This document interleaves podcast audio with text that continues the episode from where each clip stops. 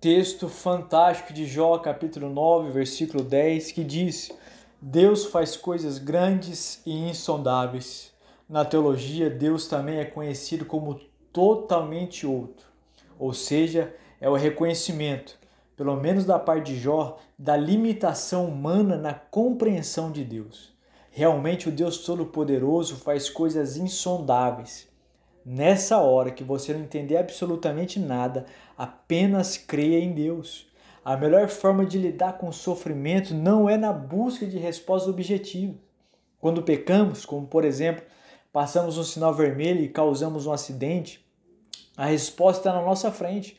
Transgredimos a lei do código de trânsito. Não precisa ser inteligente, por exemplo, para chegar à conclusão de que o sofrimento é fruto de uma decisão errada da nossa parte nesse caso específico. No entanto, em Jó o sofrimento não tem uma causa nele mesmo, mas em Deus. Deus o permitiu, está trabalhando em seu coração, conduzindo a um nível de espiritualidade e confiança ainda maior e mais profunda, percebida apenas no final da sua obra.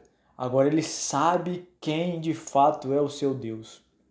Há muitas que o Deus insondável só permitirá a compreensão e a resposta no final da história, justamente porque ela já está pronta. O totalmente outro é o único autor que começa o livro pelo fim, exatamente por conhecer o começo. Ele nos planejou no início, conhece cada detalhe da nossa vida e já sabe aonde chegaremos. Jó reafirma sua impossibilidade de resposta à sua dor, dizendo: Deus é sábio de coração e grande em poder.